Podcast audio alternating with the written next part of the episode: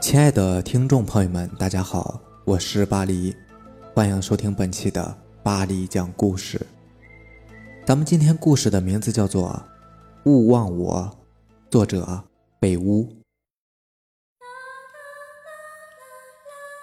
我的同学赵峰邀请我去他家吃饭，当时正是星期六的晚上，第二天不用上课，赵峰就提议喝点啤酒吧。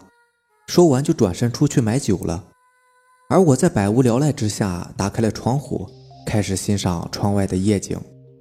不知道过了多久，门忽然被打开了，一脸惊慌的赵峰冲了进来，拉着我就往门外跑。他似乎是看到了什么可怕的东西，脸色苍白，身体颤抖。当我们终于停在一座公园的时候，我忍不住好奇地问：“哎，赵峰，你怎么了？”你，你站在窗户旁边的时候，有没有感觉到身后有什么不对劲儿啊？这天晚上，赵峰的家里只有我们两个人，他出去之后，房间里就只剩我一个人了。赵峰的话让我有些摸不着头脑，我不由得皱起了眉头。啊，不对劲儿，没有感觉到啊？你你到底想说什么啊？赵峰抹了抹额头上的冷汗，失魂落魄地坐在了地上，他的手里。还拿着一沓罐装啤酒，自顾自地打开了一瓶，犹豫了一会儿，才说：“你还记不记得我跟你提过我家房子的事情？”赵峰现在所住的房子是两年前他的家人买的，因为这里比较靠近赵峰上学的地方，房子的售价又是特别的低，赵峰的家人当即就把它买了下来。后来才知道这座房子的价格为什么那么低了，因为在这座房子里。曾经发生过一件非常恐怖的事情。房子的前主人是一位老太太，这位老太太的儿子整日忙于生意，很少有时间来看望她。后来老太太得了病，就死在了房子里面。可是根本就没有人知道这件事。直到有一天，邻居闻到了一股莫名其妙的腐臭气息。赵峰是个大大咧咧的人。他知道这件事之后，马上就告诉了我。我记得当时我并没有感觉到这件事有多么恐怖，只是为那位老太太哀伤了一会儿，就转开了话题。赵峰为什么要在此时提起这件让人不安的事情呢？我以为那就是事情的全部了，但是前几天我又听说了那件事情的后续发展。赵峰喝了口啤酒，激动地说：“据说……”那位老太太在临死之前，把自己的照片全部烧掉了，并且留下了这样一句遗言：“你还记得我的样子吗？”按照这里的风俗，老太太入棺的时候要有遗像的。可是让人气愤的是，除了她烧掉的那些照片，她的家人居然没有一个人有她的照片。不得已之下，她的儿子只好请了一个画师，给老太太画了一张遗像。老太太的尸体被发现的时候已经腐烂不堪了，他的儿子只好按照自己的记忆描绘她的样子，让画师来画。听到这里的时候，我还是不明白赵峰害怕的原因。怪事正是从老太太入关之后发生的，在老太太头七的晚上，她的遗像突然莫名其妙的消失了，而据那个画师说，就在当天晚上，有一个全身腐烂的鬼魂。抱着那张遗像找到了他，不停地问他：“这真的是我吗？这真的是我吗？”我越听越觉得不安，打了个冷战。赵赵峰，你到底想说什么呀？赵峰战战兢兢地抬起头，看向了我。刚才我买酒回来，经过窗口的时候，突然看到有一个人影，正抱着一张老太太的遗像，双脚齐跳地向你身后靠近。他为什么会盯上你啊？听了赵峰这句话，我的脑袋嗡的一下，感到脊背发凉。你还记得我的样子吗？这句话是被长时间冷落的老太太在临死之前对儿子发出的良心拷问。她一定是在极度伤心的情况下离开人世间的。她的遭遇虽然让人感叹，可是这和我又有什么关系呢？他为什么会盯上我呢？赵峰在看到我身后的人影之后，马上就断定那就是那位老太太的灵魂。他壮着胆子冲进房间的时候，那个灵魂已经不见了，而在这之前，他从来没有出现过。那么事情就已经很明显了，这个鬼魂的确是冲着我来的。可是我根本不认识他呀，也从来没有和他产生过交集，他为什么要针对我呢？我怎么也想不通这个问题。也许是你身上什么东西吸引了他的注意吧？你的身上到底有什么呀？我身上哪有什么能够吸引鬼魂的东西啊？只有一部手机，还有……我一边说着，一边掏自己的口袋。当我把口袋里的东西掏出来的时候，我和赵峰的脸色一下都变了。我这才发现，口袋里多了一张纸。我是一个学美术的学生。所以一摸那张纸，就发现那是一张画纸，慌忙打开，借着昏暗的路灯，我惊讶地发现，那是一位老太太的画像。油画里的老太太笑脸盈盈，可是不知道为什么，我总感觉她的笑容中藏着一丝难掩的哀伤。这一定是那位老太太的遗像了。在赵峰冲进来之前，那个鬼魂把遗像悄悄塞进了我的口袋。他为什么要这么做呢？想到这里，我的心终于狂跳起来。赵峰用惊惧的眼睛看了一会儿这张画像，忽然他像是注意到了什么，用力吸了吸鼻子，惊叫起来：“这张画的味道和你身上的味道非常相似！”哎，我一下子瞪大了眼睛，隐隐约约明白了这究竟是怎么一回事。在来赵峰家之前，我正在家创作一幅油画。而我所用的颜料比较特别，这种特别的颜料是我在一个同城交易网站上买来的。卖家曾经说过，这种带有特别气味的颜料是他专门定制的，但他最近决定放弃绘画事业了，所以低价出售。正是他的画吸引了我，收到颜料之后，我马上开始作画，接着就来到了赵峰家里，颜料的气味也就留在了我的身上。你的意思是说，是我身上的气味吸引了那个鬼魂？只有这一种可能了。那张画用的颜料和你用的颜料一模一样，这绝对不是巧合。那个卖给你颜料的人一定知道些什么。定制专用的颜料只有那个卖家才会用，也就是说，他和那个画遗像的画师很有可能是同一个人。我急忙用手机打开了那个同城交易网站，找到了卖家的地址。他所住的地址离我们所在的地方并不算太远，我和赵峰拦了一辆出租车，马上赶了过去。半个小时以后，我和赵峰就站在了一栋破旧的房子面前，这就是那位卖家的家了。奇怪的是，房子没有大门，门洞就这样敞开着。房子非常奇怪，没有门铃。我知道，就算我们大叫，房子的主人也应该听不到我们的声音，倒不如直接走进去。打定主意之后，我和赵峰走了进去。一进大厅，我们吃了一惊，只见大厅的墙壁上都蒙着黑布。赵峰吸了吸鼻子，脸色忽然一变，黑布的后面好像都是油画。我好奇地掀开了其中一块黑布，就在这时，一阵冷风从门洞里吹了进来，墙壁上的黑布突然全部掉落，露出了黑布后面的油画。我惊恐地瞪大了眼睛。因为我和赵峰看到黑布后面的油画，竟然全部都是那位老太太的画像。虽然我一眼看出那都是老太太的画像，不过油画各自的细节方面还是不同的。乍一看就像是无数个长相相像的人。让我确定他们是老太太画像的原因，是他们脸上的笑容和我口袋里那幅画上之人的笑容一模一样。你终于还是找来了。没想到这么快，一个干涩的声音在我们身后响起。我和赵峰猛地回头，就看到一个身形消瘦的男人正从楼梯上走下来。你卖给我的那些颜料，我刚想说明自己的来意，那个男人冷笑着打断了我。他找到你了，对吧？你来这里是想知道他找上你的原因，那么咱们就别浪费时间了。我来告诉你这是怎么一回事吧。故事的主角是一位画师，这位画师非常有天赋，他能够根据别人的描述画出这个人心中所想的东西。有一天，一位富商找到了这位画师，让他帮自己的母亲画一幅遗像。画师没能够抵挡住高额报酬的诱惑，应承了下来。富商一边回忆自己母亲的样子，一边向画师描述。说着说着，富商忽然像个孩子一样失声大哭了起来。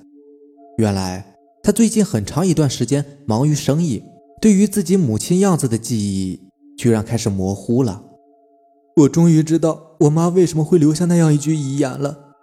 我再也看不到她的脸了。这就是那位富商当时对我说的话。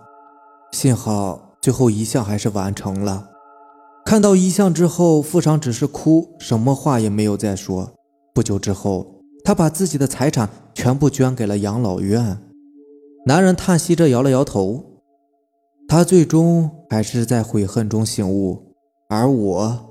却开始陷入一场可怕的噩梦。画师完成遗像的第七天夜里，正在作画的他忽然听到门前有跳动的声音。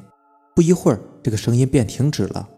接着，门被推开，一个浑身腐烂的人抱着那张他画的遗像跳了进来。这真的是我吗？这真的是我吗？那个人影不停地问画师同样的一句话。画师马上明白了过来，这就是遗像中那个死去的老太太。他发现画师画出来的遗像根本不像她，于是来找画师了。画师知道，如果不画出一幅和他相像的遗像，他会永远纠缠着自己。于是，在极大的恐惧之中，画师根据老太太儿子曾经的描述，再次为他画遗像。可是，无论我怎么画，遗像上的人都不像他。我所画的遗像挂满了客厅的墙壁，每天夜里他都会抱着遗像来找我。说着，男人苦笑了一声，带着我们来到了门前，伸手向台阶下一指：“你看，那就是他在门前跳动的时候留下的痕迹。门前有两个脚印形状的浅坑，那个鬼魂只能以跳动来代替行走，而这里的台阶比较高。”他一时跳不上去，于是就留下了这么两个浅坑。听到这里，我总算是明白了过来。两年来，几乎每天夜里，男人都会受到那个鬼魂的惊扰。终于，他想到了一个摆脱他的好办法，那就是放弃画画。我把颜料卖给你的时候就已经想到了，他很有可能会盯上你，让你帮他画遗像。可是，这是我唯一的办法了。说着。男人哭了起来，他扬起了自己的手。我和赵峰这才发现，男人的那双手已经没有了手指。为了摆脱他的纠缠，他只能用斩断手指来向他证明自己无法再作画。当我知道自己被鬼盯上是男人所害，心里非常恨他，但看到他的惨状，才知道他的可怜之处。除了叹息一声，我没有再说什么。拉起赵峰，转身离开了。我不是故意要害你的，如果不是他找我画遗像，这一切都不会发生的。你要恨，你要恨就恨他吧。那个男人追了上来，把一张那个富商的照片塞到了我的手中。当我们离开男人的房子时，房间里传出了男人嚎啕大哭的声音。今天晚上他一定会去找你的。你可该怎么办呢？回去的路上，赵峰担心地问我：“是啊，我到底该怎么办呢？就连天赋极高的画师都不能画出那个鬼魂原本的样子，我是更不可能画出来的。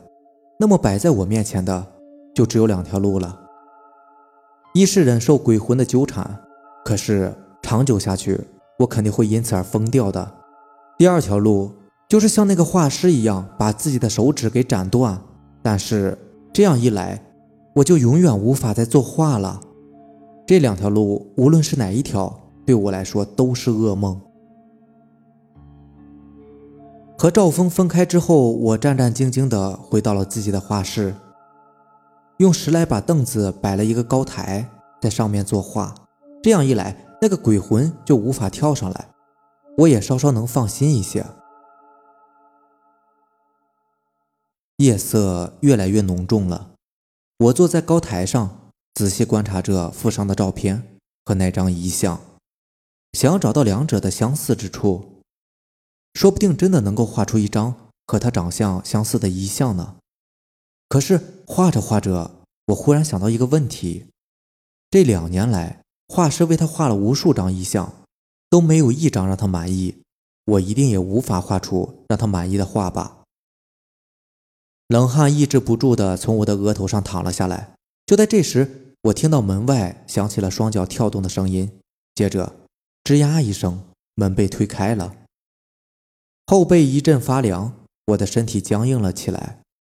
那个跳动声慢慢接近，停在了我的身后。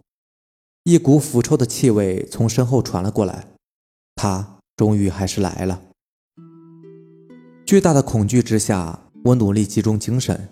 去看眼前的遗像和附上的照片，看着看着，我忽然眼前一亮，伸手拿起了画笔。一个小时之后，满身大汗的我，用颤抖的手把画好的画递向了身后。我感到一双木头一样干枯的手把画给接了过去。很快，身后再次响起了跳动的声音，那个鬼魂离开了。我努力平复了一下心情，冲出了房间。向着赵峰家的方向跑去。他他就这样离开了。赵峰家里一脸吃惊的赵峰用不敢置信的语气问我，我点了点头。那个画师用了两年的时间都没有画出他的样子，你是怎么做到的？其实我根本没有画出他的样子。是的，当那个鬼魂来到我身后，我无意中看到照片里那个富商的样子之后。一个大胆的想法出现在了我的脑海里。我一共画了两幅画，第一幅画是那个富商的画像，画上他满脸笑容；而第二幅画就是那个鬼魂的遗像了。不过，我所画的遗像是他的背影，根本没有露出他的样子。两张画并排放在画板上，背景我做了处理。乍看之下，第一幅画上的富商。正盯着遗像上人的脸微笑，我叹了口气，那是孩子一般的微笑，只有面对自己的母亲，一个人才能放下所有的防备，笑得像是个孩子一样。那个鬼魂看到画上的富商在冲遗像露出孩子般的笑容后，他终于无法否认，那张只有背影的遗像的脸，就是他的脸了。赵峰目瞪口呆，迟疑了一会儿，惊讶地问：“你是怎么能确定你所画的笑容只有在面对自己母亲的时候才能出现呢？”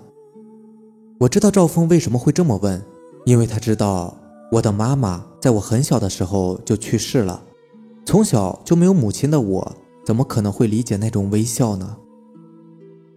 我很小的时候就很羡慕那些有妈妈陪伴的人，所以。我经常观察孩子和母亲之间的反应，那种笑容，我渴望展现，所以它深刻的印在了我的心里。可惜，我，可惜我永远也无法展现那种笑容了。